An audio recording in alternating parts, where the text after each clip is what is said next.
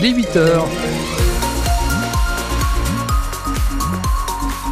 Et vous écoutez France Bleu Mayenne. Le 6-9 France Bleu Mayenne. Les infos, Marine Clette. Et d'abord un point sur euh, ce ciel qui restera gris et très pluvieux aujourd'hui. Les pluies vont s'intensifier au courant de la matinée. On attend 20-30 mm de pluie aujourd'hui sur le département. Vigilance jaune en raison de ces fortes pluies, en raison du vent aussi qui soufflera jusqu'à 110 km heure en rafale. Actuellement, le thermomètre tourne autour des 10 à 13 degrés.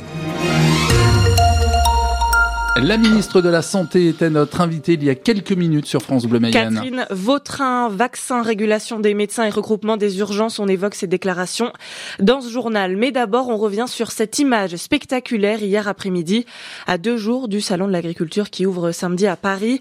200 agriculteurs dans les locaux du siège de Lactalis. Le rez-de-chaussée et l'étage ont été envahis. Des pancartes Lactalis rend l'argent, des drapeaux jaunes aux couleurs de la Confédération paysanne. C'est à peine si les exploitants avait écouté le Premier ministre Gabriel Attal qui venait de promettre une nouvelle loi Egalim d'ici l'été. Des promesses qui rentrent par une oreille et qui ressortent dans un cri, Chloé Martin. Des messages adressés au PDG de Lactalis, Emmanuel Beignet, des pancartes et des autocollants sur les murs. En quelques minutes, les éleveurs ont transformé le hall du siège social. Il n'y a jamais eu d'occupation par des paysans ou qui que ce soit du siège social historique de Lactalis. On est bien au cœur de la machine.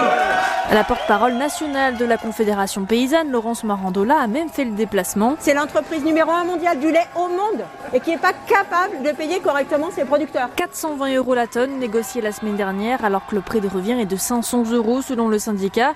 Ça c'est pour le lait conventionnel, mais le problème est le même en bio. Vincent Guillet, éleveur à cran, livre chez Lactalis. Pour 2024, je vais être payé moins cher que 2023, entre 5 et 10 euros les 1000 litres, sauf qu'en face, nous, tout augmente. Quoi. Et nous, va falloir encore qu'on se serre la ceinture. Difficile à accepter quand les marges des industriels et des distributeurs, elles, ne semblent pas baisser. Florian Morin est éleveur dans le sud Mayenne. Il y a une vraie difficulté, des vraies questions qui se posent sur euh, quelle marge ils prennent. Comment est-ce que M. Beignet peut être accusé aujourd'hui d'évasion fiscale et que le prix au producteur n'est pas répercuté? C'est une vraie question aujourd'hui. Et plutôt qu'une nouvelle loi Egalim, les éleveurs préféreraient que les trois premières soient déjà appliquées. 8h03 sur France Bleu Mayenne. Les CRS sont intervenus pour évacuer les agriculteurs dans le calme. Il n'y a eu aucune interpellation. De son côté, Lactalis dénonce une intrusion illégale et s'étonne de cette mobilisation alors même que les négociations sur les prix sont toujours en cours. La France va produire un vaccin contre la bronchiolite, annonce la ministre de la Santé Catherine Vautrin. Un nouveau vaccin pour protéger les adultes de plus de 60 ans contre certaines maladies des voies respiratoires inférieures. Il va être produit en France, dans le Nord. De quoi faire face à une pénurie de médicaments qui plane sur l'hiver prochain, près de 5000 signalements de rupture ou risque de rupture de stock l'année dernière. Concrètement, aujourd'hui, ça veut dire qu'une personne sur deux ne peut pas se procurer le produit qui est inscrit sur son ordonnance lorsqu'elle va en pharmacie. Un nouveau plan de lutte contre ces pénuries a été dévoilé par la ministre de la Santé, Cyril Ardo. Il y a tout d'abord les solutions pour pallier les pénuries et éviter de les aggraver. D'ici 2025, le médecin verra sur son ordinateur, au moment de la prescription, si un médicament est en tension ou non, pour lui permettre de proposer une alternative. Les pharmaciens, eux, pourront s'appuyer sur des tableaux d'équivalence pour délivrer, si besoin, un traitement alternatif. La possibilité de donner le nombre exact de comprimés nécessaires sera aussi renforcée. Et puis, il y a les mesures de fond pour s'attaquer aux origines des pénuries. Gouvernement veut s'appuyer sur des données précises pour détecter des signes avant-coureurs de rupture de stock et ainsi anticiper, agir très en amont. La liste des 450 médicaments essentiels constitués l'an dernier, elle sera désormais actualisée chaque année. Certains traitements les plus stratégiques feront l'objet d'un plan de relocalisation de leur production. Les urgences également ont été évoquées par notre invitée Christine Catherine Vautrin ce matin. Les urgences justement en Mayenne sont encore et toujours régulée. La ministre s'est engagée à trouver des solutions pour ne pas que Laval, Château-Gontier et Mayenne soient regroupés. Pour le moment, pour les vacances scolaires, l'hôpital de Laval a annoncé neuf nuits de régulation. Vous retrouvez les dates exactes sur francebleu.fr. Le département en vigilance jaune aujourd'hui pour vent violent et pluie intense. Des rafales de vent pouvant atteindre 110 km heure annoncées par Météo France à partir de midi. Beaucoup de pluie dès ce matin avec même des averses de grêle. Le point complet sur la météo, c'est à la fin de ce journal. Oui, nous fermons des classes, mais c'est tout simplement parce qu'il y a moins d'élèves. La directrice académique des services de l'éducation nationale, Brigitte Lacoste, est revenue hier soir sur la carte scolaire pour la rentrée de septembre. Trois ouvertures de classe pour 18 fermetures. Malgré les fortes mobilisations des élus et des parents d'élèves, la directrice académique a tranché. La baisse démographique a commencé plus tôt en Mayenne que par exemple dans les autres départements de, l'Académie de Nantes. Mais la baisse démographique aujourd'hui, elle touche euh, quasiment euh, tous les départements de France métropolitaine.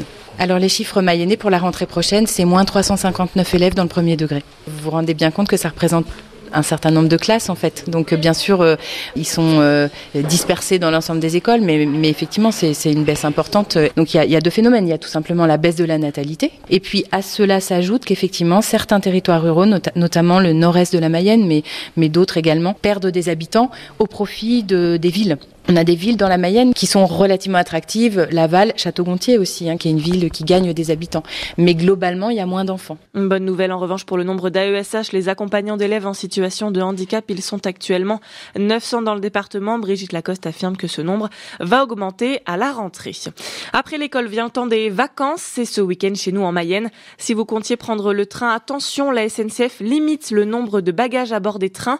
Désormais, c'est deux valises et un bagage à main maximum. Pour les plus chargés, pas de panique, une période de tolérance est prévue jusqu'au 15 septembre. Joe Biden, le président américain, a craqué hier soir. Lors d'une rencontre avec des donateurs du Parti démocrate à San Francisco, il a qualifié le président russe Vladimir Poutine de sob, un raccourci pour son of a bitch, comprenez un salopard cinglé.